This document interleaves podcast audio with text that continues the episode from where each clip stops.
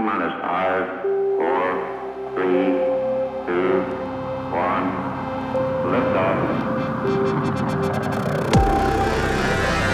Die Nerd-WG. Gespräche über Zeit, Raum, Mensch und Maschine. Also schnappt euch euer Handtuch. Haltet den Daumen raus. Und natürlich das Wichtigste, keine Panik. Hallo Universum, Hallo Universum. da sind wir wieder. Yes. Ein schönes Wochenende aus der Nerd-WG. Jawohl. Es hat geschneit, bei Ach, uns zumindest. Stimmt. Ja. Ja. Bisschen verrückt. Ich habe heute Morgen die Rollladen hochgemacht und war erstmal schwer verwirrt. Ich hatte eigentlich mit meiner Freundin gerade äh, den Sommer eingeleitet. Wir waren nämlich dann mal draußen gesessen einen Abend in der Woche. Ja. ja. Ich war letzte Woche auch noch in kurzer Hose draußen. Ja, ist unglaublich, ne? So ist das, genau. Ja, letzte Woche haben wir ähm, darüber gesprochen, was das Universum eigentlich mit einem selber zu tun hat. Ich habe äh, was erzählt über die Stabilität im Kosmos und über Naturgesetze. Ja, und ich glaube, das war es so grob auch schon. Also es war eine Folge ohne Formeln. Ich denke mal, es war alles relativ anschaulich und mir hat es zumindest super viel Spaß gemacht. Wir haben ja das Gedankenexperiment auch noch gemacht. Wollte ich gerade sagen, das war besonders cool, ja. Genau, also jeder, der da Spaß dran hat, nochmal reinzuhören, das war dann Folge 7, ne? Ja, heute müsste acht. Ja. Genau, heute ist Folge 8. Ja. Und damit würde ich eigentlich dann auch ähm, direkt an dich übergeben. Also, again, the mic is yours. Und ähm, ja, ich bin heiß wie Frittenfett. Ja, perfekt, okay. Äh, ich habe auch mich gerade schon mal geräuspert, irgendwie ein bisschen, äh, bisschen die Stimme angeschlagen heute, aber äh, der Drops ist gelutscht. Ich habe noch einen Bonbon zu mir genommen vorher. Sehr gut. Dementsprechend, äh, genau, sollte das passen. Ja, heute äh, geht es um etwas, äh, das tatsächlich im Universum am meisten vorkommt. Okay. Und gleichzeitig ist es aber eigentlich auch das Kleinste, beziehungsweise das Leichteste. Okay. Und wenn man genau hinguckt, macht es tatsächlich 75 Prozent der Masse, nicht, nicht jetzt im ganzen Universum, sondern aber in unserem Sonnensystem aus. Und wir quatschen über ein Atom, beziehungsweise ein chemisches Element. Ja, das habe ich mir fast gedacht. Ja. Hast du schon eine Idee? Ja, ich überlege gerade, also was viel vorkommt, ist ja Wasserstoff, ne? Aha. Und das könnte es zum Beispiel sein? Ja, absolut. Perfekt. Okay, ja, ja, okay. Ja. Sehr gut, genau. Heute Gut geraten. Ich hatte irgendwie, was hatte ich, was ist es? Genau, wir bestehen halt hauptsächlich aus Kohlenstoff. Kohlenstoff ist aber ja schon ein schweres Element, ne? Mhm, Genau, richtig. Genau, also das entsteht. Ah, das habe ich, das passt eigentlich noch gut zur, zur letzten Folge, glaube ich. Ja. Ähm, eigentlich bestehen wir alle aus Sternenstaub auch, ne? Richtig, genau. Ah, geht's darum auch? Äh, ja, ein bisschen auf jeden Fall. ah, okay, ja. Dann will ich das nicht vorwegnehmen, glaube ich. Ja. Äh, Kannst du ruhig, ne, kannst du ruhig erzählen. Ja, ja, also ähm, die Sonne, so wie die in unserem Sonnensystem ja ist, die ist ja ähm, wahrscheinlich ein Stern zweiter oder dritter Generation schon. Ja. Und am Anfang ähm, gibt es ja nur diese äh, sehr leichten Elemente, quasi die ähm, in dem, na, sag mal, wie heißt denn jetzt noch?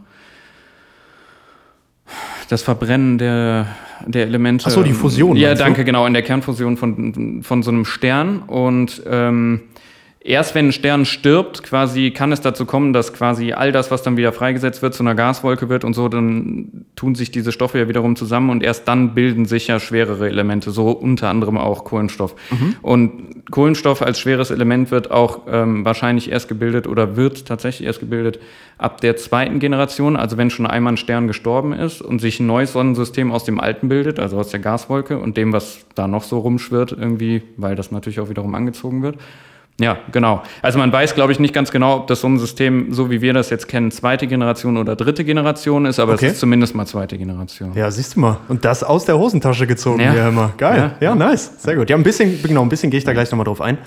Ähm, ja, cool. Äh, dann haben wir das schon rausgekriegt. Also heute geht es um Wasserstoff äh, und äh, der Titel ist so ein bisschen Wasserstoff, der Treibstoff der Sonne und das dann als Klimaretter. Und du siehst schon, wir werden Okay, so ein also bisschen den auch Bogen schlagen vom Universum wieder bis zu unserer Erde und Ja, auch cool. eine ganz aktuelle Entwicklung. Ähm, generell ist ja Wasserstoff gerade ganz heiß in der Diskussion, wenn es um die Klimawende geht, also die Energiewende, falsch rum. Ähm, und gleichzeitig ist natürlich nochmal ein aktuelleres Thema, weil wir ja jetzt auch aus Russland und sowas äh, gar nicht mehr wissen, wie lange da noch Gas geliefert wird. Ja. Genau, so, was hatte ich jetzt eigentlich noch äh, hier bei mir äh, in dieser Rateliste drin? Was hätte ich noch für Tipps gehabt? Ähm, gut, das steht im Periodensystem oben links. Okay, das hätte ich jetzt nicht mehr zusammenbekommen. Das heißt Chemie tatsächlich also ganz, aufgepasst. ja, leider. genau, aber ganz oben links. Das heißt also, wir haben dann ein, äh, eine Elektronenschale mit dem einen Valenzelektron. Mhm. Ähm, Und ähm, was man vielleicht auch noch kennt, ist diese Knallgasreaktion. Wenn nämlich Wasserstoff mit Sauerstoff, wenn man das anzündet, das verbrennt so schnell, dass es wirklich eine Explosion gibt. Also Ja, das, ja. Ne, das gibt dann so einen leichten Knall. Das hat man in der Schule wahrscheinlich irgendwann mal gemacht. Ja, Zusätzlich zu diesem Magnesium, was man, glaube ich, immer im Wasser sich anguckt, hat man auch wahrscheinlich einmal die Knallgasreaktion gemacht. Genau. Und wie gesagt, es ist halt einfach auch ein großer Diskussionspunkt jetzt im Moment in der Energiewende. Ähm, jetzt haben wir, äh, wollte ich eigentlich als erstes dir so ein bisschen die Frage stellen, woran denkst du denn, wenn ich jetzt Wasserstoff sage? Was ist so das Erste, was dir einfällt? In meinem Kopf jetzt einfach. Bei Wasserstoff muss ich tatsächlich immer an Wasser denken erstmal. Ja. Ähm, dann wirklich an diese ganze Diskussion auch mit ähm, als Treibstoff zum Beispiel für öffentliche Verkehrsmittel. Also ich weiß, dass es in Bonn zum Beispiel schon als ich noch ähm, Mathe studiert habe, gab es da auch noch äh, schon ein Wasser, äh, nicht noch, sondern schon einen Wasserstoffbus, Ja. der da gefahren ist. Das war mal einer und man hatte mal versucht, den zu kriegen, weil man das so cool fand. ähm, genau, also genau Transport. Dann an diese ganzen Diskussionen, also ich muss da auch irgendwie an Stahlindustrie denken, Oh, weil sehr gut, ja. das ja auch was ist, wo extrem viele Emissionen ähm, ja, genau. Ähm, Entstehen? entstehen. genau. Und wo ich auf jeden Fall auch schon mehrere Artikel drüber gelesen habe, dass, dass da eine große Diskussion ist, ob man äh, das nicht gerade in so Industrien durch Wasserstoff ersetzen kann. Mhm. Woran muss ich da noch denken? Ähm, ja, ich glaube, also das sind jetzt so meine spontanen Gedanken. Ja, und Ja. Äh, wie du gerade schon auch äh, gezeigt hast, ans Universum natürlich. Ja. Wie da die Entstehung ist, ne? Cool. Ja, sehr gut, genau. Und ähm, damit jetzt eigentlich direkt in unseren Einstieg rein. Ähm, also es ist tatsächlich so, dass äh, im, bei uns im, ähm, im Sonnensystem äh, über 90 Prozent der Atome wirklich Wasserstoff sind. Und wir hatten ja eben schon mal gesagt, also das macht dann nachher so 75 Prozent der Masse bei uns im Sonnensystem aus. Also gibt es erstmal scheinbar irgendwie sehr, sehr viel. Ähm, wenn der jetzt hier so bei uns auf der Erde, der Wasserstoff. Helium und Wasserstoff. Helium ne? und genau, Helium ja, ist auch okay, so ein Helium war leichtes, nämlich ja. jetzt eigentlich meine zweite. Also wäre es jetzt nicht Wasserstoff gewesen, hätte ich Helium gesagt. Ja, genau, weil es genau, weil's auch so leicht ist. Halt, Ja, ne? weil es die beiden leichten. Richtig, genau.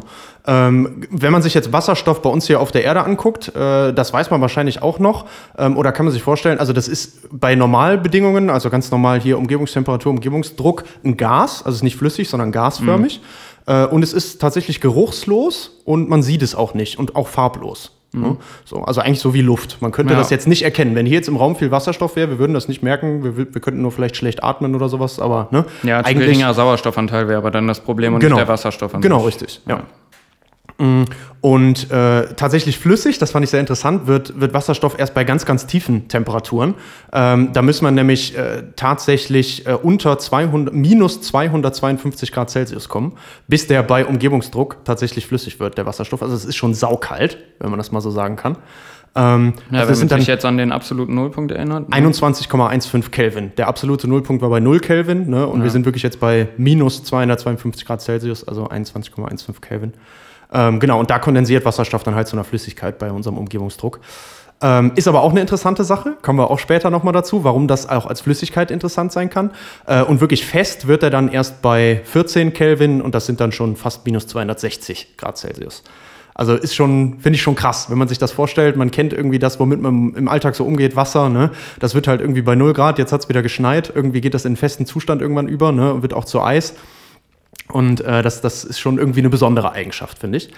Ähm, gleichzeitig ist Wasserstoff äh, das Element mit der geringsten Dichte und Atommasse, deswegen ist es halt so leicht. Gleichzeitig aber auch gasförmig, also äh, geringe Dichte heißt ja immer, das breitet sich sehr, sehr viel aus. Also das braucht sehr, sehr viel Raum, einfach den es einnimmt, um wenig Masse quasi. Äh, also um mit wenig Masse quasi da zu sein. Genau. Und gleichzeitig hat es auch noch eine hohe Wärmekapazität. Das heißt also immer, das kann viel Wärme speichern und abgeben und sowas ähm, bei geringen Temperaturunterschieden dann. Ja. Ähm, ja, wie gesagt, bei uns auf der Erde, der größte Teil vom Wasserstoff bei uns auf der Erde tatsächlich, obwohl es da so viel gibt von im Sonnensystem, ist der größte Teil im Wasser gebunden. Ne, also wir haben ja sowieso, äh, der Großteil unserer Erdoberfläche ist ja von Wasser bedeckt. Ähm, Und generell auf der Erde ist der Wasserstoff auch ähm, hauptsächlich in Wasser gebunden und bei uns jetzt ähm, in der Erdrinde aber ist es ganz, ganz wenig.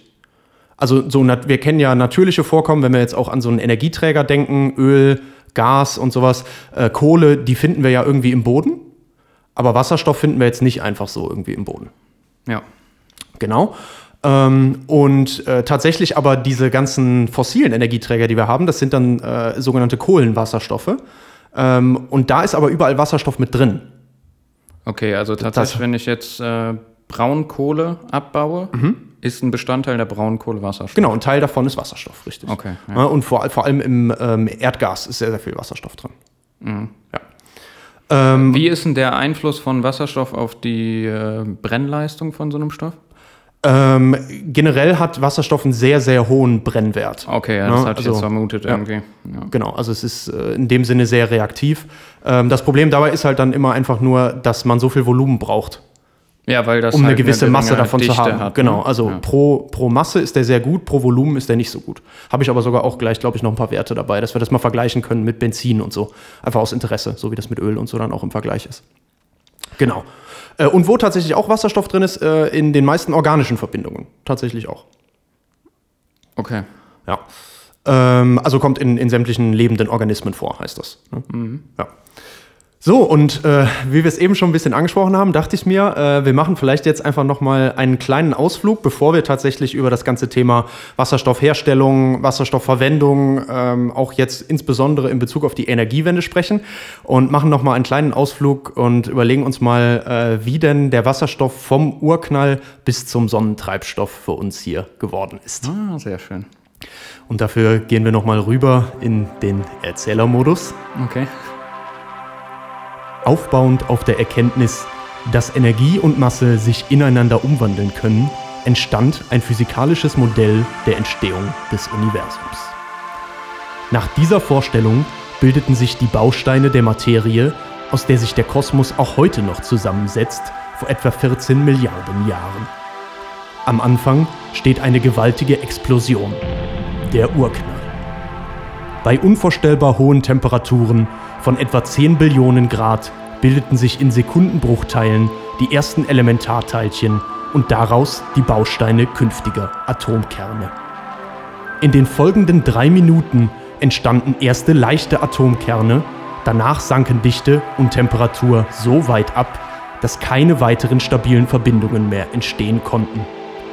Das Universum war nun gefüllt mit einem stark wechselwirkenden Plasma aus Elektronen, Photonen und Atomkernen, wovon über drei Viertel in der Form vorlagen, die wir heute als Wasserstoffatom bezeichnen. Es dauert einige hundert Millionen Jahre, in denen die Temperatur weiter sank und sich das Universum immer weiter ausdehnte, bis erneut Bedingungen erreicht waren, unter denen sich weitere Atome bilden konnten. Durch Gravitationsdruck entstanden aus dem Urgas die ersten Gaswolken und Sterne. In deren heißen Zentren setzten Kernreaktionen ein, in denen die leichten Elemente Wasserstoff und Helium nach und nach zu schweren Elementen bis zum Eisen verschmolzen. Atomkerne schwerer als Eisen entstanden in den letzten Entwicklungsstadien massereicher Sterne, den sogenannten roten Riesen und in gewaltigen Sternexplosionen, den Supernovae. Damit ist Wasserstoff an der Bildung der uns heute bekannten Elemente maßgeblich beteiligt. Und auch in diesem Moment ist Wasserstoff der Treibstoff unserer Energie auf der Erde. In unserer Sonne fusionieren in jeder Sekunde mehr als 600 Millionen Tonnen Wasserstoff zu Helium. Die leichten Atomkerne des Wasserstoffs verschmelzen zu den schweren Heliumkernen, wodurch neue Elemente entstehen und riesige Mengen an Energie freigesetzt werden. Teile dieser Energie erreichen unsere Erde in Form von Sonnenstrahlen und ermöglichen das Leben und die Energieumwandlung auf unserem noch blauen Planeten. Ja. Und damit haben wir, denke ich, eine ganz gute Einführung. Auch noch mal so ein bisschen über das gesprochen, was du eben schon gesagt hast, wo das tatsächlich äh, so ungefähr herkommt. Äh, und einfach spannend auch zu sehen. Also Wasserstoff ist eigentlich von Anfang an super wichtig gewesen. Äh, und scheinbar soll das für uns äh, jetzt auch wieder ein sehr, sehr wichtiges Element werden, weil, äh, ne, ich meine, wir haben ja unsere Wasserstoffstrategie zum Beispiel hier in Deutschland, wir haben eine europäische Wasserstoffstrategie, also alle setzen eigentlich im Moment so ein bisschen darauf. Und deswegen dachte ich, es ist ein spannendes Thema, äh, wo wir heute dann jetzt einfach Fall. noch ein bisschen drüber quatschen können. Als allererstes äh, wollte ich anfangen, so ein bisschen zu überlegen, okay, wie wird denn Wasserstoff hergestellt? Äh, Und was bedeutet das dann für uns nachher? Wie wird das jetzt gemacht? Wie soll das später gemacht werden? Was gibt es da für Möglichkeiten? Fällt dir da was ein, was du an Wasserstoffherstellungsmöglichkeiten kennst? Spontan nicht, glaube ich, ne. Okay, äh, was tatsächlich ziemlich interessant ist, man kann das super schön aufteilen und da machen wir einfach einen Farbkasten auf und sprechen über die Farblehre des Wasserstoffs. Es ist nämlich so, dass der Wasserstoff, also was man, was ein bestimmter Begriff ist, ist grüner Wasserstoff. Ja, es gibt diese verschiedenen Klassifizierungen von Wasserstoff. Ne? Richtig, genau. Und das hängt immer davon ab, wie der hergestellt wurde. Das heißt also, wo kommt der her? Warum muss ich den immer herstellen? Naja, wir haben ja eben schon mal gesagt, äh, so natürlich vorkommen tut er bei uns auf der Erde eigentlich kaum. Mhm. Das heißt, ich kann den nicht einfach irgendwo abbauen oder rausfischen oder sowas, wie ich das mit anderen Sachen eben machen kann, wie unsere fossilen Energieträger, sondern ich muss den, das ist ein Sekundärenergieträger und das ist auch sowas wie dann Strom zum Beispiel, war auch ein Sekundärenergieträger. Ich muss den erstmal irgendwie herstellen aus etwas. Und ähm, das kann man dann zum Beispiel machen bei grünem Wasserstoff mit Strom. Ja, wollte ich gerade sagen. Also, das hätte ich jetzt tatsächlich zusammenbekommen. Also, diese Klassifizierung in die verschiedenen Farben kommt ja darauf an, wie der Strom gewonnen wurde, ne? Äh, das gibt es einerseits. Genau, man kann aber Wasserstoff nicht nur aus Strom herstellen. Ja, ja, okay. Und deswegen gucken wir uns jetzt einfach mal alle Möglichkeiten an, was es Ja. da so gibt und machen da Gerne. den Farbmalkasten mal auf und äh, gucken mal, was, was da alles so da Du ist. kannst ja nur mit Kohle herstellen. Ne? Ja, richtig, genau. Das wäre das allererste. Ähm, Ja. Das ist tatsächlich dann sogenannter Grauer. schwarzer, Schwarzer Wasserstoff. sogar. Das ist sogar schwarz. Grau ist der äh, aus dem Erdgas. Ah, okay. Ähm, aber äh, aus, aus Kohle wird das eigentlich auch nicht gemacht. Also da ist auch der Anteil nicht so groß. Ähm, ein, es gibt ein sehr altes Verfahren, äh, wo glühende Kohle in Reaktion mit Wasserdampf tatsächlich benutzt wird. Da wird aber auch aus dem Wasserdampf dann wieder der Wasserstoff rausgeholt. Also eigentlich nicht aus der Kohle raus, benutzt dann nur die Kohle, um heiß zu machen. ja. Ja, genau. Ähm, der graue Wasserstoff, das ist eigentlich das, wie wir den im Moment immer herstellen. Also da kommt der Wasserstoff. Wir haben ja auch heutzutage schon einen, genau, Gas, äh, einen Wasserstoffbedarf für bestimmte Sachen. Ähm, und wir brauchen heute einfach schon Wasserstoff und das ist dann diese sogenannte Dampfreformierung, nennt sich das. Und was da passiert ist, wir spalten eben Erdgas, also Methan, ähm, unter Hitze auf und äh, daraus entsteht dann Wasserstoff und eben CO2. Okay. Das heißt, wenn wir jetzt kein Gas mehr aus Russland kriegen, Mhm. ist das ein Problem auch für die Herstellung des Wasserstoffs. Zumindest, wenn wir jetzt über grauen Wasserstoff sprechen. Ja, ja, das genau. Problem, Also genau. für aber- grauen Wasserstoff ist das ja ein das, Problem, Das? Problem bei dem grauen Wasserstoff äh, ist natürlich aber auch, dass da ja CO2 freigesetzt wird. Ja, ja, klar. Und das wollen ist wir eh eigentlich also vermeiden, deswegen, deswegen wird er ist auch als grauer einklassifiziert. Genau, deswegen ist das eh nicht so gut. aber Warum genau, kann das ich wäre jetzt auch ein nicht eine argentinische Rinderherde nehmen? Die erzeugen ja auch extrem viel Methan. Methan, ja. Und dann Wasserstoff herstellen. Ja gut, aber du müsstest ja erstmal dann irgendwie das Methan auffangen, ne? Das ist, glaube ich, Ja, die ja, Schwierigkeit klar. bei der Sache. Ja, Ja, aber klar, ja, kann man machen. so ein- wäre so dann eine Art äh, So ein Methan Methanaufhänger. Also Biogas wäre das? Gen- ja, ja, klar. Stimmt. Und dann Äh, hast, du ein, Biogas, genau, hast du ein Biogas und dieses Biogas, das lohnt sich halt energetisch meistens nicht, weil du musst die erstmal füttern, dafür, dass du die gefüttert hast. Ja, aber das wird ja so, das passiert ja sowieso. das wäre dann ein Zusatzprodukt quasi. ja quasi Das, als genau Zusatzprodukt zu dem Könnte man, Fleisch, worauf die Menschen ja scheinbar nicht verzichten können. ja genau, also könnte man machen. Äh, Das ist heißt, ich wahrscheinlich könnte ja wirklich den ganzen Code sammeln. Aha. Wenn ich den dann, das wird doch eh gemacht, oder? Die, Biomasse, ja. Genau, und dann, ja. ja. So. Die, die Frage dabei ist halt immer nur, wie groß ist der Ertrag Ja, im ja, Vergleich zu dem, was ich da an der so ne? Anlage wieder hinstellen muss und so. okay. Ne? Also das, das ist immer so die große Frage, die dann dahinter steht. Ja, aber theoretisch, klar, ist das möglich. Ähm, dann gibt es zu diesem grauen Wasserstoff, und da wird es dann schon interessant, ähm, den blauen Wasserstoff, der ist wichtig. Ähm, das ist auch dieser herkömmlich erzeugte Wasserstoff, also mit dieser Dampfreformierung aus dem, aus dem Erdgas oder generell aus dem Gas halt, das Methan. Ähm, aber das CO2, was da rauskommt, das schaffe ich jetzt abzufangen. Das heißt also, ich lasse das nicht einfach in die Atmosphäre entweichen, das CO2, sondern ich speichere das zum Beispiel in so alten Salzkavernen. Und da sind sie im Moment ganz groß dran, um einfach generell schon mal viel Wasserstoff bereitstellen zu können, ohne dabei ähm, das CO2 in die Atmosphäre abzugeben. Könnte man das halt machen. Dann hat man schon den Wasserstoff vorhanden und das äh, CO2 speichert man dann erstmal. Frage ist halt immer gut, wir, wir kennen das äh, ja, von vielen Stellen. Erstmal einfach irgendwo was zu speichern, ist keine langfristige Lösung. Ja, ja, also Salzkavernen sind ja ehemalige Orte, wo man Salz abgebaut hat. Ne? Mhm, genau, ja. genau. Ähm, also Salzbergwerke oder die Minen, wenn man das so will. Da die, Ja, genau. Ja. ja, ähm, genau, das wird dann da eingeschlossen, dann wird das verdichtet, ne? Und dann, äh, ja. Genau, aber wie gesagt, die Frage ist halt, ich, das ist ja genauso wie mit unserem Atommüll. Wir haben den erstmal einfach irgendwo hingestellt. Das ist jetzt vielleicht ein schlechter Ja, ja. Vergleich, weil der ist auf eine andere Weise äh, gefährlich, ja. Aber dieses CO2 wollen wir im Moment auch nicht in die Atmosphäre entlassen. Da ist dann wieder eine ganz andere Frage. Will man das jetzt? Was, was noch viel besser an der Stelle ist, ist natürlich dann das CO2 oder den Kohlenstoff daraus auch noch zu verwenden. Das kann man auch machen. Also wenn wir das speichern, sprechen wir immer von Nicht Carbon Beton oder so? äh, ja, viele, viele Sachen, die Kohlenstoff brauchen. Also wir sprechen, wenn man speichert, immer von Carbon Capture and Storage, ne? CCS, wenn ihr das mal hört, wisst ihr auch, was das ist. Und CCU ist dann Carbon Capture and Use. Das wäre natürlich die noch bessere Sache. Aber dafür bräuchten wir erstmal Prozesse, so dass wir den, den Kohlenstoff da irgendwie rauskriegen, dann den Kohlenstoff an die richtige Stelle kriegen und dann an der richtigen Stelle der Kohlenstoff wieder verwendet werden kann. Das ist, sind alles Sachen, das muss erstmal funktionieren, aber theoretisch gibt es da echt geile Konzepte, was man da machen kann. Ja. Ähm, also das ist eine, eine Möglichkeit. Ne? Und die einfachste dabei erstmal zu sagen, ich speichere den halt erstmal irgendwo weg, weil dann lasse ich ihn nicht in der Atmosphäre, dann habe ich schon mal eine Übergangslösung, so in dem Sinne. Ähm, da gibt es noch türkisen Wasserstoff, ähm, der wird auch so hergestellt. Ähm, dabei fällt aber dann fester Kohlenstoff aus, anstatt dem CO2. CO2 ist ja erstmal gasförmig und da habe ich dann direkt den festen Kohlenstoff. Ähm, und die thermische Energie, die ich benutze, um äh, das aufzuspalten, kommt auch noch aus erneuerbaren Quellen. Ja? Das heißt also, das ist wirklich auch schon ein, ein Wasserstoff, der sehr, sehr klimaneutral ist an der Stelle. Das ist nochmal eine, eine kleine Unterscheidung zu dem blauen quasi. Äh, und dann kommt jetzt unser grüner Wasserstoff. Und grüner Wasserstoff äh, ist jetzt so definiert, der wird ähm, aus regenerativ erzeugtem Strom hergestellt. Das heißt also, ich spalte Wasser auf und dafür darf ich jetzt aber auch nicht irgendwelchen Strom benutzen, also den Strommix oder sowas. Wenn ich den Strommix nehme, ähm, dann habe ich tatsächlich den gelben Wasserstoff. Wenn ich Atomstrom nehme, dann habe ich roten Wasserstoff ähm, und grüner Wasserstoff eben nur, wenn der Strom, den ich dafür benutze, um eben Strom äh, mit Strom Wasser aufzuspalten in Wasserstoff und Sauerstoff, dann ist das tatsächlich grüner Wasserstoff. Und das ist natürlich der Wasserstoff, den wir jetzt für die Zukunft haben wollen, hm. weil der ist wirklich klimaneutral hergestellt und den wollen wir dann weiterverwenden als Treibstoff und so weiter und so fort.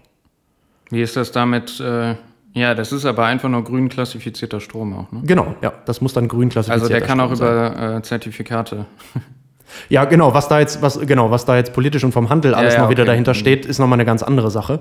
Ähm, aber so ist, genau, so ist es definiert. Also der Trend äh, im Moment geht, glaube ich, eher dahin, dann zusätzlich noch eine Elektrolyseanlage zu meinem Kraftwerk zu stellen, sozusagen. Ne? Also zu dem Windpark oder sowas. Dann okay. habe ich direkt quasi den Strom und nutze den direkt da ja, und wandle okay. den direkt da um, dann ist es wirklich der grüne Strom. Ja. ja. Ähm, aber klar, wenn ich den, wenn ich den jetzt, wenn du, wie du dir das jetzt gerade gesagt hast, der kommt ja dann quasi aus dem Netz und muss dann nur grün zertifiziert sein, das meintest du wahrscheinlich. Ja, ne? genau. Also ja. ich kann mir ja auch, ich kann ja einen Strommix nehmen, mir ähm, Grünstromzertifikate kaufen und dann äh, meinen Strom quasi als grünen Strom verkaufen. Mhm. Wiederum, ne? Und das ist, also wenn ich den jetzt quasi als Wasserstoffhersteller nehme, dann würde ich ja auch ein grünes Label für meinen Wasserstoff kriegen. Das weiß ich gar nicht genau. Das, ja doch, das, weil der Strom grün ist. Das okay, das kann ja so, keiner sagen, wo der. Genau. Okay. Ja. Ja, das, das, du kaufst den als genau. grünen Strom, was da bei dir ankommt. Okay. Ja, das kann ja keiner so nachvollziehen. Okay. Ähm, kannst du mir nochmal gerade erklären, wofür Wasserstoff gerade hauptsächlich benutzt wird? Äh, Im Moment hauptsächlich für Düngeherstellung, Ammoniakherstellung. Okay. Ähm, und auch Methanolherstellung und sowas. Ähm, also ja. Methanol brauche ich in der chemischen Industrie, also ganz viel in der chemischen Industrie auch, nicht nur Methanol, sondern auch andere Sachen. Ähm, und äh, ja, generell auch in der chemischen Industrie, um äh, für so bestimmte Prozessschritte kann ich einfach Wasserstoff brauchen für Reduktion und sowas von bestimmten, also chemische Reaktionen an bestimmten Stellen kann ich damit begünstigen quasi. Okay, jetzt nur ein Gedanke von mir. Ähm, wir sind ja zurzeit noch nicht mal in der Lage, unseren Strom grün zu machen. Ne? Mhm. Das heißt, wenn ich jetzt sage, okay, Wasserstoff soll mein Klimaretter werden und ich will Prozesse wie, nehmen wir jetzt wirklich mal diese Stahlwerke und so, wir sind ja auch äh, großer Stahlproduzent hier in Deutschland, mhm. ne? ähm, umstellen ähm, auf die Nutzung von Wasserstoff. Ich weiß nicht, man redet ja auch mal über Wasserstoffautos, obwohl ich da, glaube ich, irgendwie, ja, ich weiß nicht, ob das dann für Transport tatsächlich, außer für Großtransport, LKWs und all sowas, äh, so hier für den Kleinsttransport, deinen Pkw oder meinen oder so, wirklich dann äh, die Lösung wird. Aber wenn ich das für diese ganzen Sachen nehme, dann steckt ja davor erstmal noch das Problem, ich muss wirklich meinen Strom grün kriegen. Ne? Ja, genau, auf jeden Fall. Okay, das heißt, ja. Wir bräuchten erstmal jede, jede Menge grünen Strom, um dann daraus noch wieder Wasserstoff zu machen. Ja. Und das eben mit dem Hintergedanken, dass wir mit Wasserstoff dann etwas haben, was uns irgendwie ein bisschen bekannter vorkommt, weil wir haben irgendwie wieder einen Brennstoff, ja, und den können wir irgendwo speichern als äh, chemische stabile Verbindung und abrufen, wann wir den halt gerade brauchen. Hm. So, ja. ähm, ob das so sinnvoll ist, äh, ja, stelle ich nachher auch nochmal die Frage. Also okay. habe ich auch eine Meinung und ein paar Argumente zu, zumindest. Okay. Mhm. Ja. Ähm, ah, wo ich, wo ich bei dem äh, grünen Wasserstoff noch ein bisschen drauf eingehen wollte, einfach um da mal drüber gesprochen zu haben. Ich meine, ich bin kein Verfahrenstechniker oder Chemiker, mhm. ähm, aber ganz kurz mal, wie Elektrolyse funktioniert, fand ich dann doch irgendwie spannend, weil äh, es ist ja im Endeffekt jetzt wirklich ein elektrochemisches Verfahren. Ich benutze Strom, um Wasser aufzuspalten in Wasserstoff und Sauerstoff. Ähm, also aus dem H2O das H2 rauszuholen und eben ne, ähm, das O.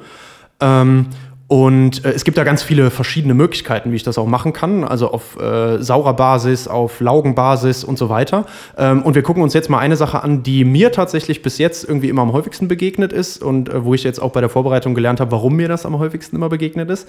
Und das ist die äh, sogenannte PEM-Elektrolyse. Und PEM steht für Polymer-Elektrolytmembran-Elektrolyse. Ja? Muss man jetzt erstmal nicht verstehen, äh, geht erstmal nur darum, wo der. nur verdauen. Ja, erstmal verdauen, wo der Begriff herkommt. Da reden wir jetzt tatsächlich von einem ähm, sauren Elektrolyseur. Ähm, also ich empfehle euch erstmal, wenn euch das interessiert, guckt euch mal Bilder an. Das ist immer sehr hilfreich, sich da mal ein Bild anzugucken, wie da die entsprechenden ähm, ähm, Atome sich dann bewegen und äh, wer dann da mal ein Proton ist und äh, wer da mal negativer geladen ist und sowas und äh, wie da tatsächlich auch die Elektronen dann fließen bei sowas.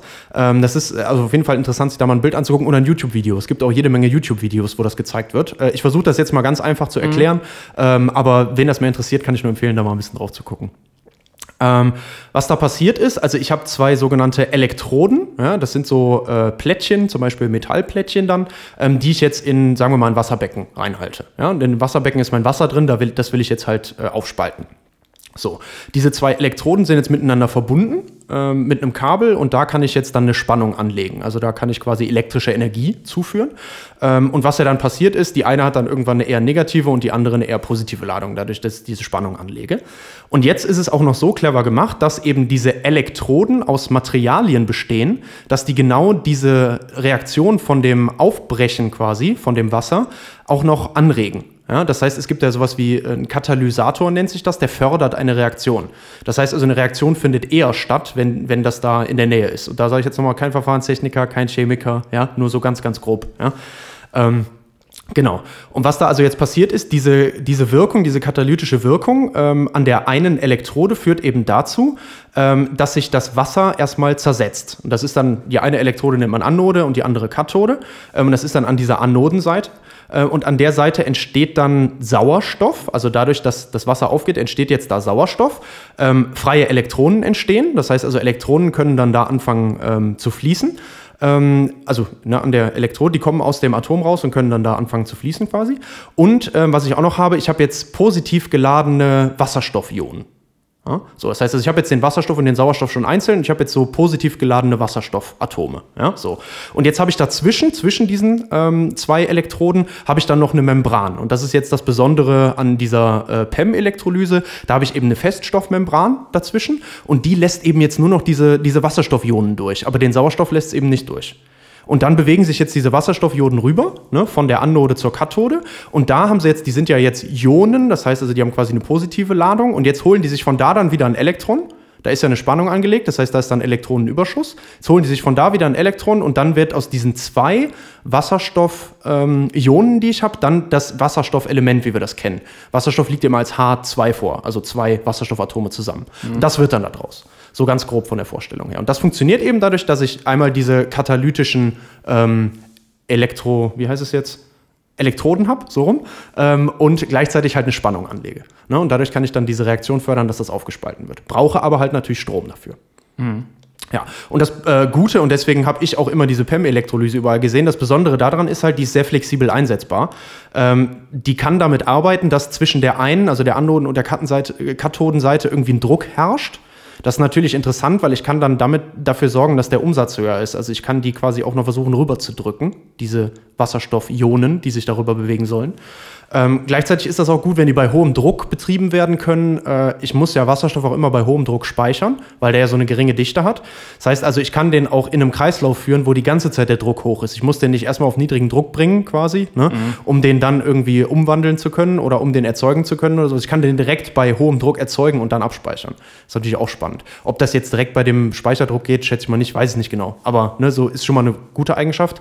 Und besonders wichtig, viele so chemische Prozesse ähm, müssen ja ja normalerweise sehr, sehr stabil laufen. Also da müssen alle Bedingungen von außen immer sehr, sehr gleich bleiben. Ja? Die gleiche Last, ich muss immer die gleiche Menge zuführen und sowas, die gleiche Temperatur muss gehalten werden und so, damit das gut ablaufen kann. Das ist tatsächlich bei der Elektrolyse mit dieser PEM-Elektrolyse relativ flexibel. Und warum ist das spannend? Wenn ich mir jetzt vorstelle, ich will jetzt Strom, den ich aus den Erneuerbaren habe, nutzen, um Wasserstoff zu erzeugen, dann ist das ja besonders interessant zu den Zeiten, wo so viel Sonne und so viel Wind da ist, dass ich das wahrscheinlich gar nicht alles nutzen kann. Die Zeiten gibt es ja schon. Ne? Mhm. Da ist so viel Strom, den kann ich im Netz gar nicht nutzen. Dann muss ich als äh, erneuerbaren Energienerzeuger meine Windenergieanlage aus dem Wind drehen oder eben den Strom aus meiner Photovoltaikanlage und so kann ich nicht benutzen. Ja? So. Und äh, dann ist das natürlich interessant, wenn ich da eine Anlage stehen habe, die ich einfach so dann anschalten und abschalten kann wenn ich mal gerade zu viel habe und zu wenig, dafür ist natürlich interessant. Äh, mit anderen äh, Elektrolysemöglichkeiten geht das zum Beispiel nicht. Die müssen da, also was wir bis jetzt ganz klassisch viel benutzen, ist äh, Chloralkali. Die ist nicht so flexibel. Also da kann man das zum Beispiel dann nicht mitmachen. Aber eben mit dieser PEM-Elektrolyse. Deswegen wird die für uns Ja, aber das hat doch generell einfach nur damit zu tun, dass ich Strom brauche. Also äh, wenn ich als Stromerzeuger, also das, was du jetzt gerade gesagt hast, dass ich quasi als äh, Stromerzeuger Energie überschüssig habe, dann mhm. brauche ich, also kann ich das ja eigentlich, könnte ich das dann nutzen für jede äh, Wasserstoffgenerierungsmethode, die generell mit Strom zu tun hat. Ja, aber du kannst diese anderen Wasserstoffmethoden nicht mal eben für zwei Stunden anschalten und dann wieder ah, okay. ausschalten. Und, ja. und nicht mit, du hast jetzt, äh, gerade hast halt viel Überschussstrom, beim nächsten Mal hast du wenig Überschussstrom, ja, ja. dann funktioniert das nicht. Okay. Weil die eben nicht mit unterschiedlichen Bedingungen gut umgehen können. Mhm. Das geht aber bei der PEM-Elektrolyse. Okay. Deswegen ist die so interessant. Mhm. Also flexibel. Genau, weil die flexibel ist. Ja, und mit dem hohen Druck ist natürlich auch interessant, wie gesagt, wegen der Speicherung. Ja. ja. Äh, und deswegen äh, auch das, was man am meisten so liest, wenn es jetzt darum geht.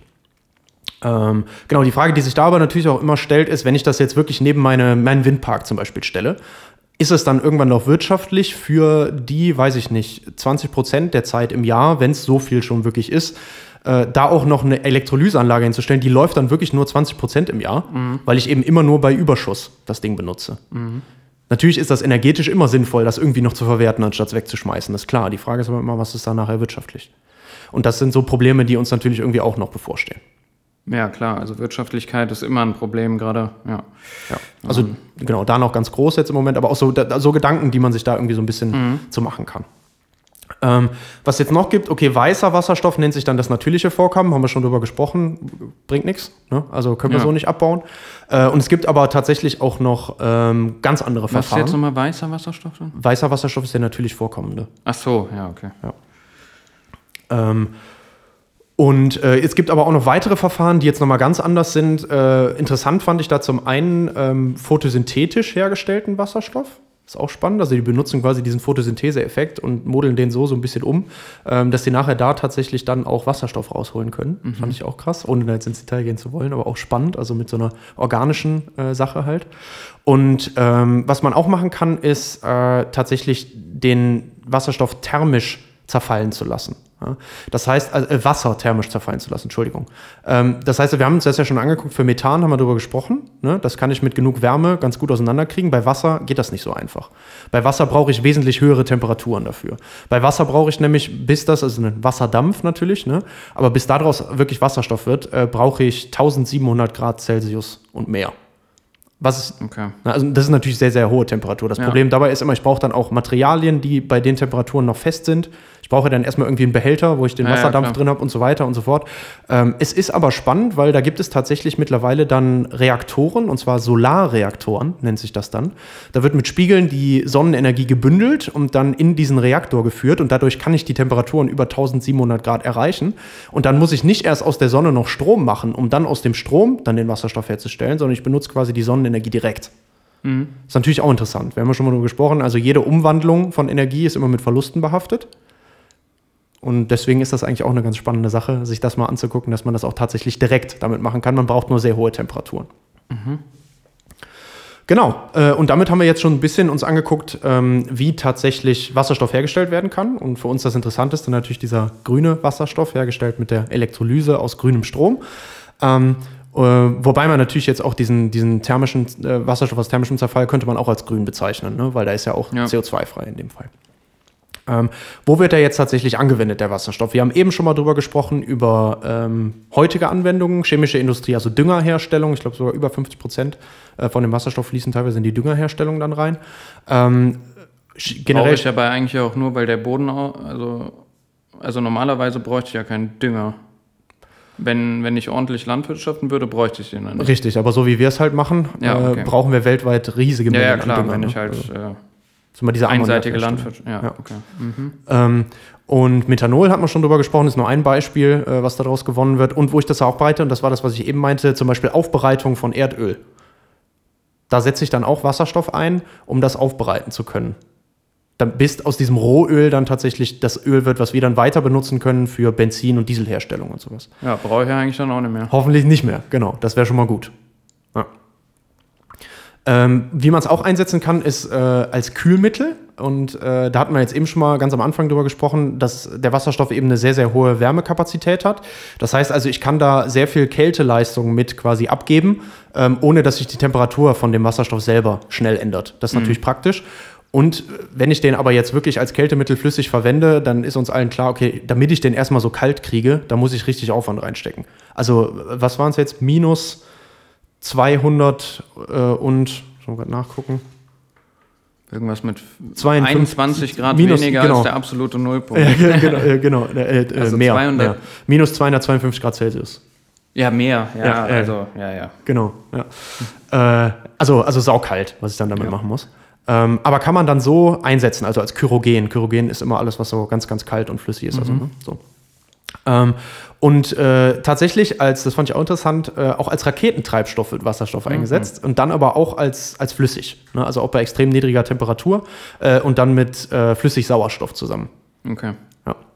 Gibt natürlich auch ganz viele verschiedene Raketentreibstoffe, aber das ist halt einer, den Ja. man da benutzen kann.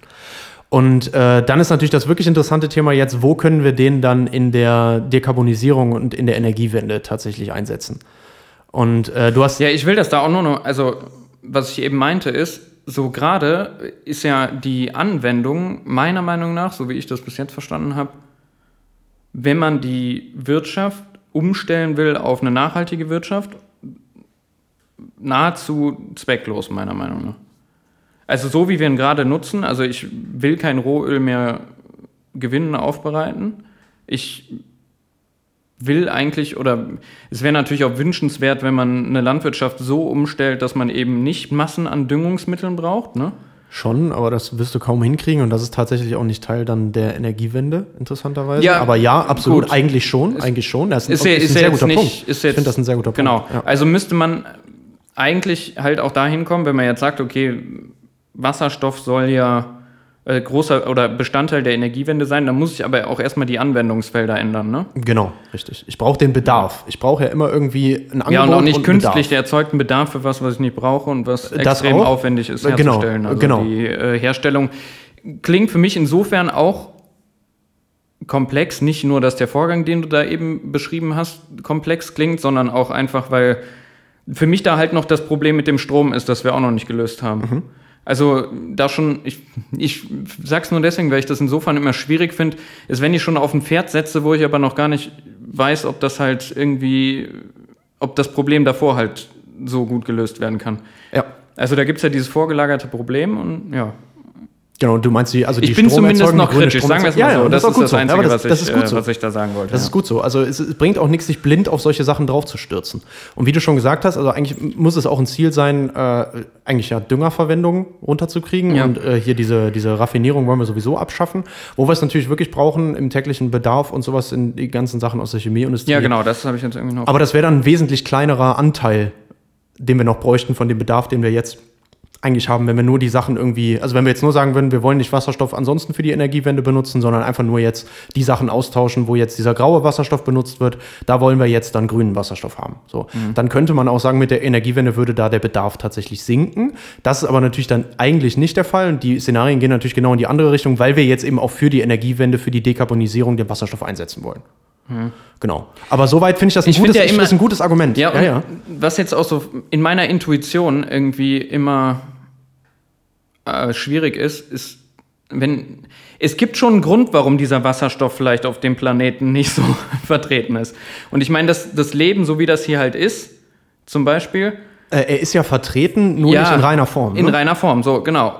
D das heißt, alle Prozesse, die wir aber den, wo wir den in reiner Form, Entschuldigung, nutzen wollen, ähm, sind ja von uns künstlich hergestellte Prozesse, um ein Ja. Problem zu lösen, was wir erstmal vorher geschaffen haben. ja, absolut. Also, das ist immer, finde ich, schwierig, ne? Also, Ja, passt ganz gut zu meiner nächsten Folge. Ich nehme das nochmal mit auf, glaube Ja, ich. ja, finde ich schön. Und, und ich wollte sowieso am Ende noch ein bisschen mit dir Ja. äh, mal drüber quatschen. Ja. Und ich sehe schon, in welche Meinung, äh, welche Richtung deine Meinung geht. Und ich finde das spannend. Ja, das ist halt eine Laienmeinung. Ich kenne mich halt damit nicht aus. Ne? Ich Du, ich bin auch kein Experte, aber ich habe jetzt auch mir einige Gedanken gemacht, einfach nur jetzt durch die Vorbereitung hier drüber wieder. Für mich ist das ja eh spannend. Ne? Und ja, genau.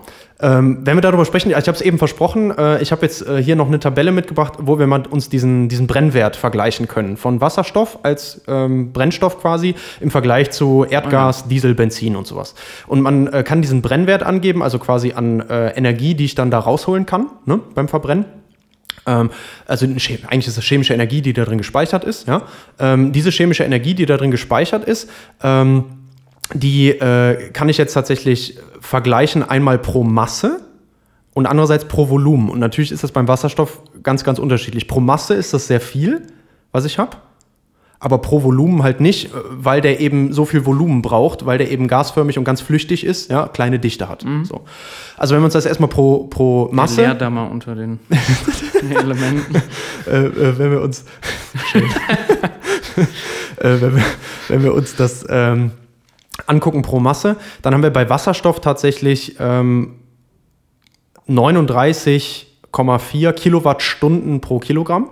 Also Kilowattstunden ist immer diese Einheit, jeder kennt das vielleicht, äh, euer Stromverbrauch, den könnt ihr in Kilowattstunden messen. So ein Zwei-Personen-Haushalt hat so 2000 Kilowattstunden, die er im Jahr braucht. Sagen sie. Ja, so ungefähr halt. Ne? Also, ähm, nur dam- damit man mal eine Größenordnung hat. So ein Kilogramm Wasserstoff hat dann eine, eine, äh, einen Brennwert von diesen ungefähr 40 Kilowattstunden pro Kilogramm. So. Äh, wenn wir uns jetzt Methan angucken, dann sind das 14, nicht mehr 40, sondern nur noch 14 Kilowattstunden. Das ist also wesentlich weniger. Und wenn wir jetzt bei Diesel oder Benzin hingucken, dann sind das eher so 12 Kilowattstunden pro Kilogramm. Das heißt also, von der Masse, die ich da mit mir rumschleppe, habe ich bei dem Wasserstoff eine sehr, sehr gute Ausbeute. Ja. Problem ist jetzt halt, wie gesagt, nur das Volumen. Ja, wenn ich mir das jetzt wieder bei Umgebungsbedingungen angucke, dann hat er halt irgendwie nur noch einen äh, pro Kubikmeter, reden wir jetzt. Ja, also wenn ich jetzt einen Kubikmeter Wasserstoff habe bei äh, Umgebungsbedingungen, hat er einen Brennwert von 3,5 Kilowattstunden pro Kubikmeter. Und wenn ich mir da jetzt dann ähm, Diesel, Benzin oder Gas angucke, die liegen eher so bei 9 bis 11 Kilowattstunden pro Kubikmeter. Das heißt also, wenn ich jetzt das mir ganz direkt vorstelle, im Auto zum Beispiel, bräuchte ich einen viel größeren Tank. Volumen viel größer. Außer halt, ne, ich krieg den komprimiert, ich krieg den kleiner gemacht, Ja. indem ich den unter Druck setze. Dann kann ich natürlich die gleiche Energie auch wieder auf kleinerer Fläche und kleinerem Volumen abspeichern. Aber trotzdem halt sehr interessant, weil der hat pro Masse, also pro Kilogramm, echt schon Power dahinter. Ähm, viele Leute haben ja auch so ein bisschen Angst vor Wasserstoff, weil sie sagen, der ist ja so hochreaktiv. Ne? Äh, und man kennt ja dieses Ja, ja, mit der dann das Hindenburg. Auto explodiert Ja, genau, haben Angst, dass das Auto explodiert und sowas. Aber also eigentlich ist das so, ich habe da jetzt ein paar Sachen, also von immer Expertenmeinungen in so Podcasts oder Dokumentationen und sowas, wenn du dir das anguckst. Der eine sagt zum Beispiel, wenn ich bei mir an den Wasserstofftank, der hoch unter Druck steht, ja, wenn da Wasserstoff rauskommt, dann ist der so flüchtig, bis, und der steht draußen, ja, der ist jetzt nicht in einem abgeschlossenen Raum, sondern ich stelle den irgendwie vor mein Haus zum Beispiel, ja, so. Und da kommt was raus, der ist so schnell verflogen, ich krieg den wahrscheinlich kaum angezündet, wenn ich da ein Feuerzeug dran halte. Weil der einfach so schnell sich daraus, Ja, ja. Ne, und weil der, wie gesagt, auch selber so flüchtig ist, nicht nur weil er unter Druck ist, weil der so flüchtig ist. Also da, dass da irgendwie was explodiert und sich das so schnell vermischen könnte, ist sehr, sehr unwahrscheinlich, Mhm. zum Beispiel. Ja. Ähm, also, und gerade auch was die Technik angeht, die wird natürlich auch überall immer besser. Ne? Also, äh, und was ich auch, was ich auch gehört habe bei diesem, ähm, bei der Hindenburg, der äh, Zeppelin, der da verbrannt ist, diese riesige Katastrophe. Ähm, da war es tatsächlich auch so, äh, da sind wohl Leitungen heiß geworden. Klar, wenn was heiß wird, dann irgendwann, wenn sich dann Wasserstoff mit Sauerstoff verbindet, dann wird er entzündlich, ja. Genauso wie aber auch andere, also wie Erdgas dann auch. Ne? Ähm, aber was halt auch so ist, der brennt halt nicht flächenmäßig. Was viel schlimmer ist, ist, wenn jetzt irgendwo Benzin ausläuft und das angezündet wird, das brennt ja immer weiter an der Fläche und zündet alle Sachen noch an. Man hat halt immer Angst vor dieser Explosion, weil das eben so schnell reagiert dann bei dem Wasserstoff. Aber das ist da ja auch im Endeffekt nicht passiert. Da ist ja nicht plötzlich alles einmal Ne, Sondern das ist ja abgebrannt. Und das lag dann hauptsächlich auch eher an den Sachen, dass da eben dann überall Holz verbaut ist, äh, dass da das auch Benzin ausgelaufen ist, was gebraucht wurde für den Motor und sowas. Ja. All solche Sachen. Das war wohl Ja, so viel schlimmer. Genau, ja. der Wasserstoff ist eigentlich eher viel schneller dann auch verflogen in die Luft. Ne, so. Also von der Vorstellung her ist, ist man, der ist so ein bisschen negativ konnotiert, was das angeht. So, der ist natürlich, der ist hochreaktiv. Man muss da vorsichtig sein, wenn man damit umgeht. Aber ich glaube, die Konzepte, die wir heutzutage haben, sind schon echt sicher. Also du sitzt dann nicht auf einer Bombe bei dir im Haus, wenn du jetzt so einen Tank im Keller hast oder so. Das würde ich niemals so bezeichnen. Ja. So, ähm, was können wir jetzt daraus holen? Also Brennwert pro Kilogramm ist super, pro Volumen ist schwierig. Äh, aber wofür ist der jetzt vor allem interessant, der Wasserstoff? Äh, der Wasserstoff ist eben interessant als Langzeitspeicher. Langzeitspeicher, äh, weil ich habe eine feste chemische Verbindung. Mhm. Ja, und diese feste chemische Verbindung, wenn ich das einmal in den Tank getan habe, das kann ich drei Jahre stehen lassen und dann nach drei Jahren wieder da rausholen. Mhm. Das ist natürlich geil. Mit der Batterie funktioniert das nicht so einfach. Ne? So eine Batterie ja. über die Zeit, ne? entladen ne? die, sich, die entladen sich von selber ja. und die degradieren auch noch, ne? die werden immer schlechter und sowas. Ne? Ja. Das ist natürlich geil. Also kann ich schon mal geil speichern. Und wir haben uns halt auch daran gewöhnt, dass wir halt irgendwie so einen Tank haben, wo wir relativ viel Energie einfach mit Benzin oder so Diesel halt, ne, äh, oder beim Flugzeug Kerosin einfach mit uns führen können, was wir dann mal eben verfeuern können. Mhm. Äh, und dementsprechend auch dann so eine große Reichweite zum Beispiel dann bei den Autos oder so haben. Ne? Oder eben auch unsere Kohlekraftwerke. Ja? Also äh, wir schmeißen da immer mehr Kohle rein und immer gleich viel Kohle rein. Da kommt konstant irgendwie eine Leistung raus. Wir sind diese Sachen einfach gewohnt. Ja. Deswegen kommt uns das natürlich entgegen. Und wie gesagt, als Langzeitspeicher ist der auf jeden Fall wirklich sehr, sehr interessant. Haben wir aber gerade auch schon gelernt, okay, damit das irgendwie aber was bringt, müssen wir den unter Druck speichern. Also wir müssen da schon ordentlich Druck drauf geben, damit wir da ähm, tatsächlich irgendwie viel an, auf kleinem Raum speichern können. Ähm, und äh, was natürlich auch immer bedacht werden muss, ist, ich habe aber auch, wenn ich den jetzt wirklich als Speicher irgendwo benutzen will, ich habe ja immer die Umwandlungsverluste. Ne? Also als erstes habe ich Strom, aus dem Strom mache ich Wasserstoff. Dann mache ich daraus, den speichere ich dann ab, den muss ich wahrscheinlich nochmal verdichten, damit ich den, also ne, Druck reinkriege, damit ich den speichern kann, dann speichere ich den, dann hole ich den irgendwann wieder raus, okay, kommt dann von selber raus, ja, wenn ich da genug Druck drauf hatte vorher, da brauche ich nichts mehr, aber dann muss ich den auch wieder umwandeln in Strom. Mhm. Also irgendwie jetzt schon fünf Schritte gewesen oder vier oder fünf Schritte. Und jeder ist ja wieder mit Verlusten behaftet. Das haben wir bei der Thermodynamik schon gelernt. Jeder Prozess ist irgendwie wieder ja. mit Verlusten behaftet. Ne? Ja. Und dementsprechend ähm, ist immer die Frage, was, was ist da wirklich nachher der Wirkungsgrad? So, wir haben bei so einer Elektrolyse, ähm, haben wir tatsächlich äh, Wirkungsgrade 60 Prozent, 70 Prozent, auch schon drüber dann jetzt langsam, ähm, von dem Energie, die im Strom vorhanden ist, zu der Energie, die ich nachher im Wasserstoff gespeichert habe. Das ist schon ganz gut, ja. Aber, äh, und andersrum dann mit der Brennstoffzelle kann ich auch sehr hohe Werte erreichen, auch in dem Bereich, bisschen drüber, so alles um den Dreh halt, ne. Äh, aber auch zweimal 70 Prozent ist auch schon wieder weniger. Ne? Mhm. Also ich muss das ja immer mal nehmen dann miteinander. Es geht ja immer wieder was verloren. Und das ist natürlich so ein bisschen das Problem dabei. Ähm, jetzt habe ich schon Brennstoffzelle gesagt. Äh, da ist vielleicht noch die Frage, was ist das? Das kennt man aber, glaube ich, schon. Wie du eben gesagt hast, dieser Wasserstoffbus, äh, den du ja, von der ja, Uni genau. kanntest, der ist bestimmt mit einer Brennstoffzelle ja, gefahren, oder? Eine Brennstoffzelle ist im Endeffekt Elektrolyse rumgedreht. Das heißt also, die macht genauso wieder die elektrochemische Reaktion. Es gibt dann zum Beispiel auch die PEM-Brennstoffzelle, so wie es die PEM-Elektrolyse gibt. Mhm. Ne? Ähm, und die macht dann jetzt eben aus dem Wasserstoff wieder Strom. Und was da hinten rauskommt, ist nur Wasser und eben kein CO2. Und das halt wieder mit so einer elektrochemischen Reaktion. Ähm, und übrigens, äh, die ersten Anwendungen von, von Brennstoffzellen waren übrigens in der Raumfahrt. Ja, das wusste ich sogar. Ja, ja genau. Ja. Also da haben sie Strom dann mit, mit Wasserstoff erzeugt. Ja. Das ist auch spannend. Ja. Ähm, ja, genau. Und äh, wo, was du eben schon angesprochen hast, was ich auch sehr interessant finde, tatsächlich dann Stahlindustrie. Mhm, äh, genau. weil, weil Stahlindustrie ist tatsächlich was, also was wir da im Moment immer machen ist, wir kriegen Eisenerz, das, äh, das wir abbauen, ja. Und aus diesem Eisenerz und halt auch aus äh, altem Stahl, also Stahlresten und sowas, die werden dann auch gemischt und so, möchte ich eben jetzt Rohstahl herstellen. Und dieses Eisenerz, da ist eben noch Eisen mit Sauerstoff verbunden drin. Ähm, und das heißt, ich muss erstmal irgendwie diesen Sauerstoff von dem Eisen lösen. Ja, und das braucht einfach extrem hohe Temperaturen auch. Äh, ja, auch, genau. Aber erstmal, genau. Also ich will das natürlich auch irgendwie aufschmelzen. Dafür brauche ich sehr, sehr hohe Temperaturen. Ähm, aber ich will vor allem eben auch dieses Sauerstoff, diesen Sauerstoff davon lösen. Mhm. Und in diesen Stahlöfen funktioniert das in einem Schritt. Ich schmelze das auf und gleichzeitig kriege ich auch noch den Sauerstoff weg, weil der Sauerstoff bindet sich an den Kohlenstoff aus dem Erdgas, das ich da reinpuste. Normalerweise habe ich so einen dicken Ofen und da puste ich dann oben Erdgas rein mhm. und dann verbrenne ich das und gleichzeitig ist aber auch noch dann der Sauerstoff löst sich dann auch noch von dem von den Eisen ähm, äh, Eisen-Sauerstoff-Verbindungen und verbindet sich mit dem Kohlenstoff. Mhm. Ne, und da kommt da wieder CO2 raus. Also das ist ein Vorteil, da gehen beide Sachen auf einmal. Wenn ich das jetzt machen will, dann kann ich das eben ähm, auch klimaneutral machen und zwar, äh, indem ich das mit Wasserstoff mache. Mhm. Also einfach jetzt Wasserstoff da reingeben und dann Wasserstoff verbrennen funktioniert nicht, weil ich will auch an dem Stahl noch einen gewissen Teil an Kohlenstoff soll da dran sein. Das verbessert die Eigenschaften. Äh, das heißt also nicht nur Wasserstoff. Ne? Das ist schon mal eine interessante Aussage, finde ich. Ich kann nicht einfach die Öfen weiter benutzen und dann statt Erdgas jetzt Wasser, Wasserstoff da rein tun. Ich brauche irgendwie den Kohlenstoff. Und was man deswegen jetzt macht, ist, man macht das in zwei Schritten. Ähm, man hat den ersten Schritt, ähm, wo man dann tatsächlich äh, Wasserstoff nimmt und gleichzeitig auch noch Kohlenmonoxid, also nicht CO2, sondern CO. Ähm, und wenn man das mit den Eisenerzen zusammengibt, dann kann man das hinkriegen, äh, dass da tatsächlich sich dann die Sauerstoffe aus diesen Eisenerzen ähm, mit dem Wasserstoff zu Wasser bilden. Und gleichzeitig habe ich auch schon den richtigen Kohlenstoffgehalt in meinem Stahl. Danach muss ich das noch aufschmelzen. Da kommen so Schwämme, nennt sich das, kommen da raus. Und diese Schwämme muss ich dann danach nochmal aufschmelzen. Da kann ich dann aber auch wieder alten Stahl noch mit dazu kippen und sowas und dann die ganze Schlacke, die da rauskommt, noch wieder abgießen und dann habe ich wieder den Stahl. Das ist also ein Zweischrittverfahren und das warm machen würde ich dann sogar mit Strom machen. Okay. Fand ich auch interessant.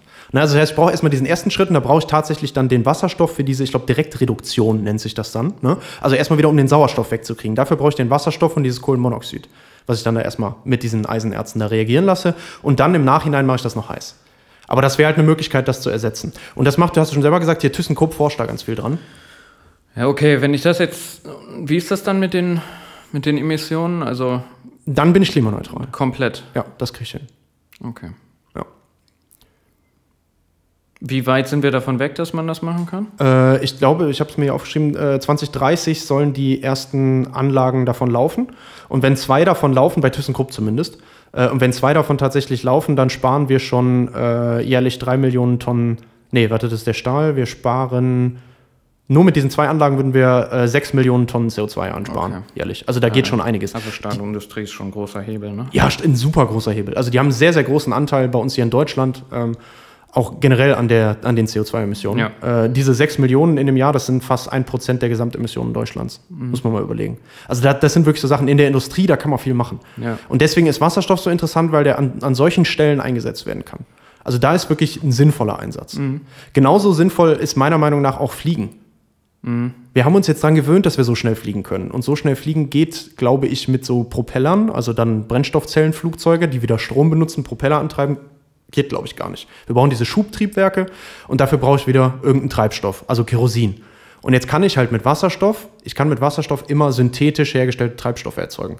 Ich kann damit Methanol nachbauen, ich kann damit aber auch Benzin und Diesel nachbauen, all solche Sachen. Und dafür könnte ich dann zum Beispiel auch dieses Carbon Capture and Use machen. Ich könnte irgendwo, wo ich den äh, Kohlenstoff rausgezogen habe, ja, könnte ich das wieder zusammensetzen, könnte so einen Kreislauf machen. Natürlich jetzt nicht an der Stelle erst aus dem Erdgas Kohlenstoff rausholen und dann wieder dazu tun, um wieder Erdgas draus zu machen, das ist ja Schwachsinn. Ne?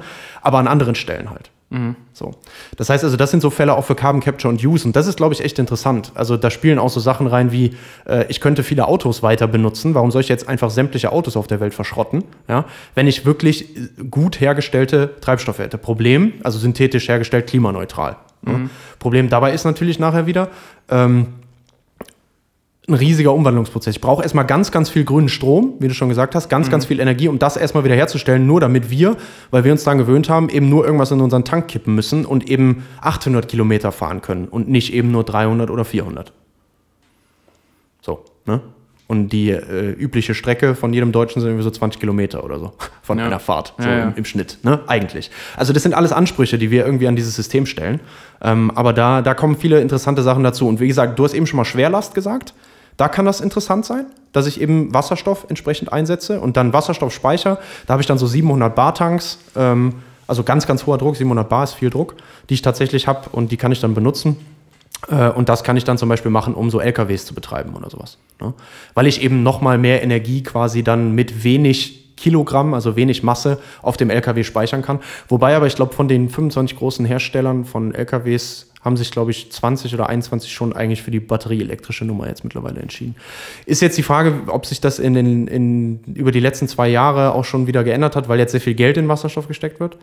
Aber trotzdem, Ja. äh, also bei der Mobilität, so auf dem Boden und so, geht eigentlich alles eher in Richtung batterieelektrisch. Und das, Das, ist liegt, auch das, was ich so mitbekommen habe. ja, das, das liegt auch einfach daran, äh, dass du der Wirkungsgrad von Stromerzeugung, also Erzeugung der Ja, Energie, wir fangen bei Stromerzeugung die an, bis Zeit das, was du auf die sage. Straße bringst, der ist halt viel, viel kleiner bei dem Wasserstoff. Also bei dem, bei dem Elektroauto habe ich äh, irgendwas zwischen 40 und 80 Prozent, die ich tatsächlich dann an Wirkungsgrad habe, von dem, was ich an Strom, ne, von der Erzeugung bis auf die Straße bringe. Bei Wasserstoff, wo ich erst Strom erzeugen, äh, Elektrolyse, ähm, transportieren, dann wieder an der Tankstelle rausholen, dann wieder in Strom umwandeln, habe ich noch äh, 30% Wirkungsgrad tatsächlich, die auf der Straße ankommen bei so einem Auto.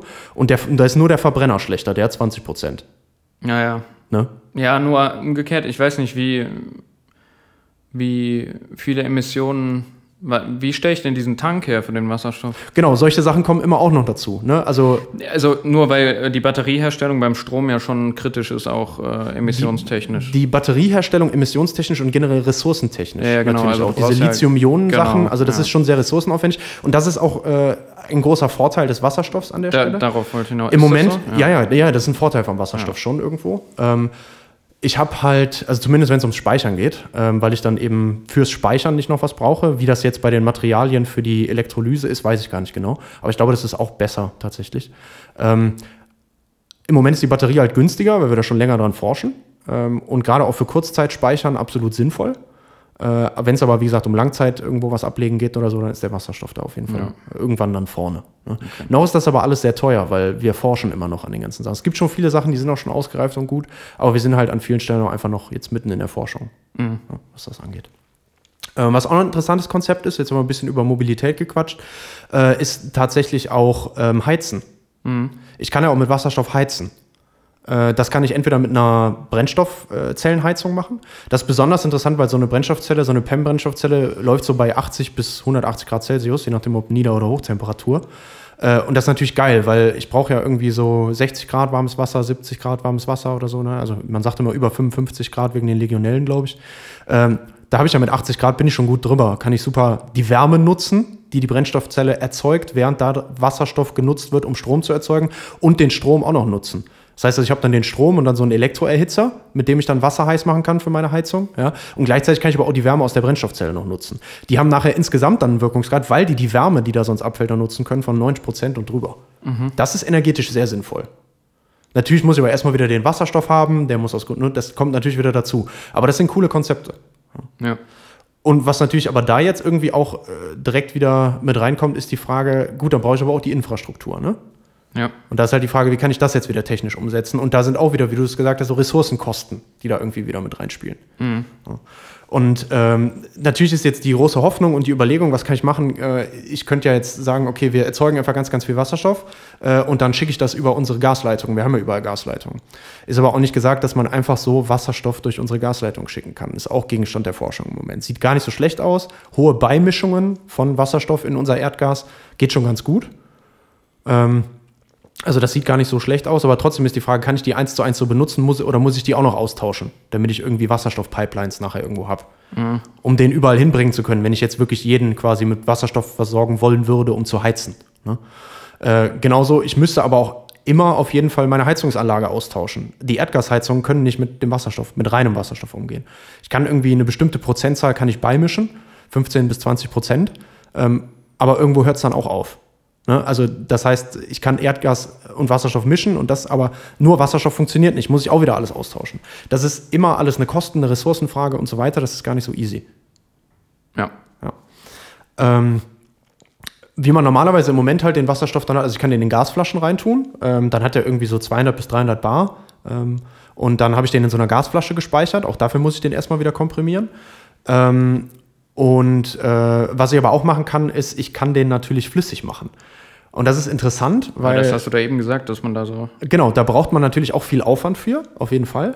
Ähm, aber das ist eigentlich ganz spannend, weil das wäre dann äh, eine sehr gute Sache, weil ich da tatsächlich dann ähm, eine viel, wesentlich geringere Dichte nachher habe und dann kann ich halt viel auf kleinem Raum davon Ja, ablegen. aber was brauche ich jetzt wieder, um den so. Das war ja runterkühlen, ne? Ja, was man da tatsächlich machen muss, ist, äh, also ich hab, bräuchte ja dann zum Runterkühlen bräuchte ich immer was, was kühler ist.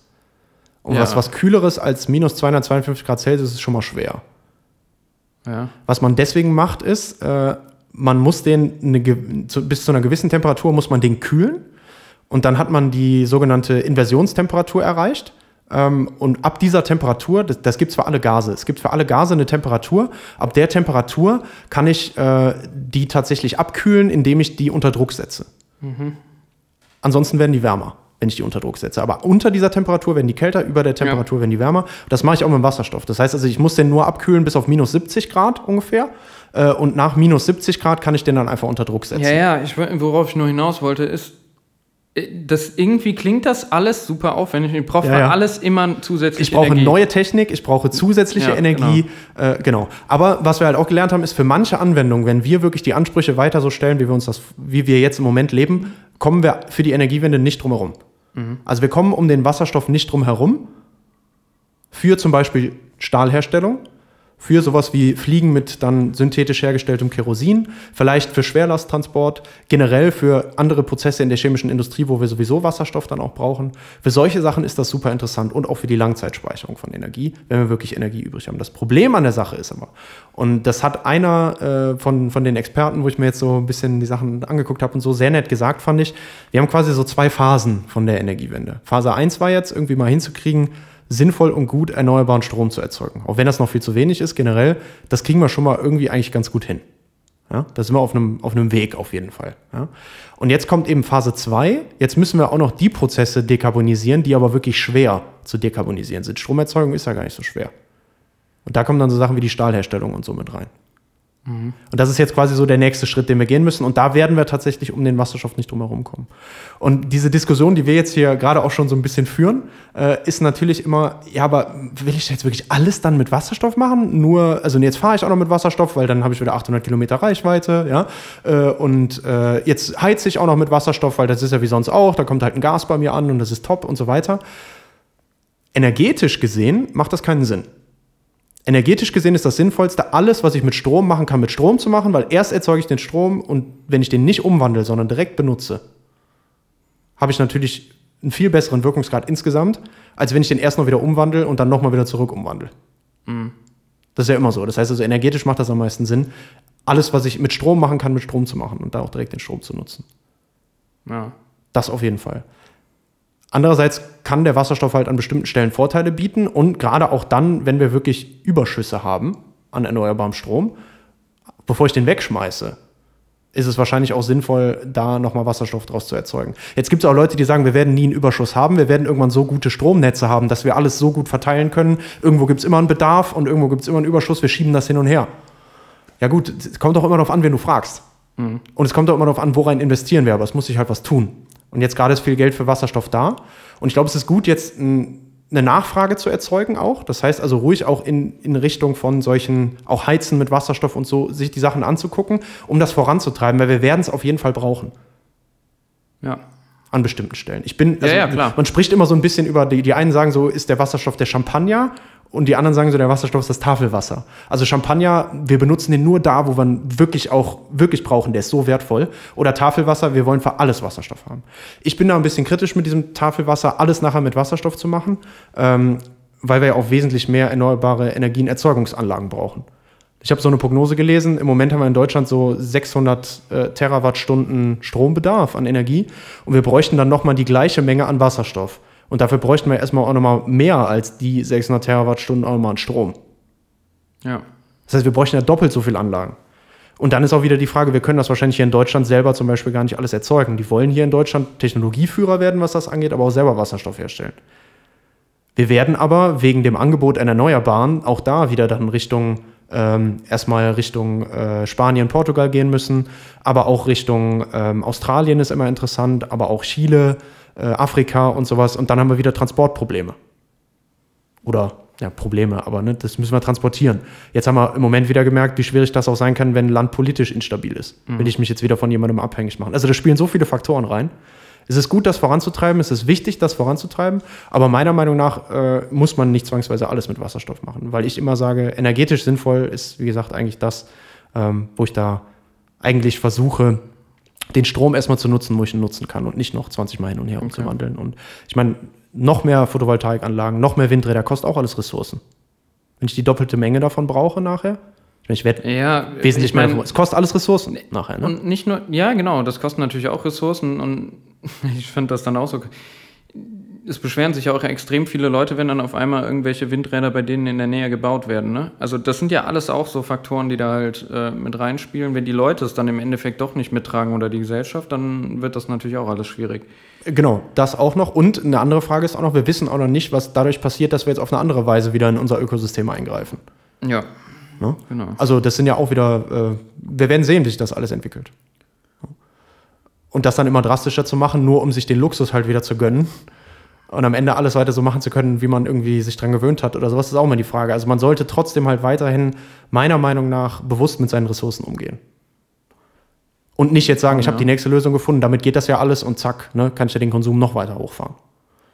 Ja, ja, und no? also jetzt mal unabhängig davon, was, was hier in den westlichen Ländern passiert, du hast ja eben Afrika schon genannt zum Beispiel, mhm. ähm, wenn das so weitergeht und ich meine, auch in der Hoffnung, dass das Ganze halt fairer wird, wir auch den gewisse Technologien irgendwie äh, bringen und ähm, man sollte da auch immer aus einer menschlichen Sicht das sehen. Also eigentlich hat ja jeder die gleichen Chancen verdient. Also sagen wir mal, die kurbeln auch stark ihren Konsum an, weil es denen besser geht, weil äh, da einfach äh, auch die Technologie besser wird, weil vielleicht auch westliche Gesellschaften äh, da Technologie hinbringen, Firmen sich ansiedeln, wie auch immer. Dann wird natürlich einfach der Konsum steigen, auch in solchen Ländern, damit der Energiebedarf und wenn man einfach mal weiß, wie viele Menschen auf diesen Kontinenten zum Beispiel halt noch leben, das sind einfach unglaublich viele Menschen, dann kann, das kannst du ja fast schon nicht mehr vergleichen mit dem, was wir hier zum Beispiel in Europa auch noch das, ist auch, das sind auch genauso Sachen, was, was verbrauchen. Äh, ja, aber was diese Länder auch genau sagen, nämlich dann, ja, aber bevor wir euch jetzt irgendwas geben, versorgen wir uns erstmal selber. Wollte ich gerade sagen. Und also zum einen das und zum anderen halt, äh, du kannst natürlich aber auch nicht sagen, ja, nur wir wollen unseren Konsum hier weiterleben, ihr, deswegen mhm. müsst ihr euch aber einschränken. Ja, ja, ja, so, ja, oh Gott, stell dir so, mal vor, um Gottes Willen. Ja, genau. Ja.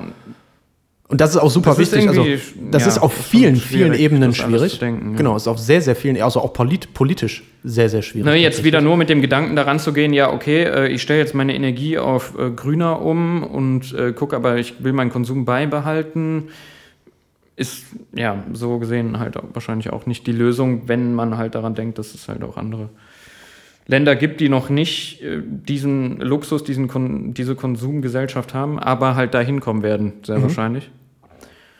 Ja, und ob es dann damit getan ist, dass man halt die nächste Technologie auf den Markt bringt, Schwierig. Genau, ja, aber, du sagst, aber, ja, wichtig, aber, aber, also es ist super wichtig, ja. Also um Gottes Willen. Ich will nicht, dass jetzt jemand hier aus dem Podcast rausgeht und denkt, so Wasserstoff ist scheiße. Nee, nee, also so war äh, das Um Gottes Willen, gemeint. also gar nicht. Es ist super wichtig. Wir müssen da jetzt auch, ich finde es super gut, dass wir viel da rein investieren. Ich finde es auch super gut, dass wir einfach im Moment uns alle möglichen Sachen auch ruhig erstmal da angucken, ja. Einfach ja. um, wie gesagt, einen Bedarf zu schaffen. Wenn wir einen Bedarf schaffen, äh, dann, dann kommt auch das ja, Angebot solange der halt nicht Seite. künstlich ist. Genau, aber wir, wir müssen da entwickeln. Wir müssen da hinterher. Das ist super wichtig ja, für uns klar. und das sind sehr, sehr gute Lösungen, ja. Aber was man nicht vergessen sollte, ist, man sollte trotzdem den Ressourcengedanken im Kopf haben ja. und man sollte trotzdem bewusst mit diesen Sachen umgehen. Ja, ja, was ich nur sagen wollte, ist das, was du eben meintest, ne? überall Wasserstoff draufwerfen ist, wenn ich das mit der Informatik vergleiche, das gleiche wie ich werfe überall Machine Learning drauf, weil es gerade irgendwie eine Technologie ist, die Genau, wächst, da muss man vorsichtig ne? sein. So, ja. Das ist immer vorsichtig, immer halt mit dem Gedanken, wo macht das wirklich Sinn? Mhm. Ne, also das, was du eben meintest, äh, hier, und, hier habe ich zum Beispiel einen sehr hohen Wirkungsgrad, da macht Wasserstoff halt Sinn. Hier kann ich aber vielleicht besser auch direkt den Strom nehmen.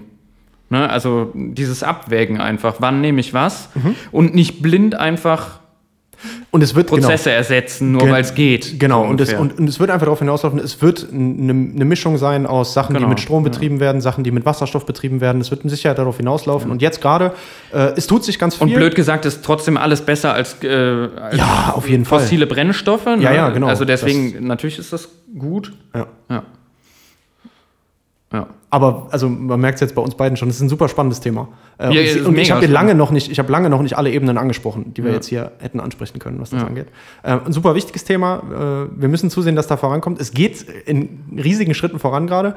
Wenn jemand gerade überlegt, was er machen soll, so in Richtung Verfahrenstechnik und sowas und in Richtung Wasserstoff, kann man super viel interessant forschen und arbeiten im Moment. Ganz großer Markt, der da jetzt entsteht. Ähm, also auch da in die Richtung lohnt es sich immer, sich umzuschauen und äh, ist sehr wichtig, dass ihr uns da voranbringt. Und mhm. dementsprechend, äh, ja, vielleicht das noch so als, als letzte Info, letzten Appell am Ende. Und ich glaube, dann müssen wir jetzt langsam mal Schluss machen, weil ich habe wieder gelabert wie ein Wahnsinniger. Ja. Ja, ist ja auch ein super interessantes Thema und man hat ja auch gemerkt, wie viel man da machen kann. Ja. Ähm, genau. Ja, ich habe auf jeden Fall wieder eine, eine Menge gelernt, auch jetzt gerade, was dieses ganze Thema angeht. Ähm, ja, also nicht falsch verstehen, ich habe einfach nur laut mitgedacht, so ungefähr, weil und das natürlich ist super. irgendwie, ja. vielleicht gehe ich da aus einer anderen Sichtweise, Sichtweise dann irgendwie dran. Ähm, genau. Aber äh, genau, ich sehe es trotzdem genauso. Also super wichtig daran zu forschen, da ähm, das voranzutreiben und ja, mega spannend, muss ich jetzt erstmal verdauen irgendwie. Ja, genau. Und auch tatsächlich nicht nur forschen, sondern auch wirklich äh, an den Mann bringen quasi. Ne? Ja, ja. Äh, sorry, genau. Ja. Also da geht es dann wirklich auch um Umsetzung. Also 2030 ist ja nicht mehr so weit weg. Ja, eben, genau, so ist es. Ja, Also nur, ähm, Ganz wichtig. ich mal, in der Theorie daran arbeiten hilft uns dann auch nicht weiter bei der Energiewende. Ne? Genau. Ja, das stimmt. Okay, cool. Ja, dann äh, sage ich äh, dir vielen Dank fürs Zuhören, vor allem fürs Mitdiskutieren. War mega Ja. spannend. Sehr viel Spaß gemacht. Danke dir fürs Vorbereiten Ja. und für eine Menge, die ich gelernt habe über Wasserstoff. Sehr gut. Danke euch fürs Zuhören und dann könnt ihr jetzt abschalten.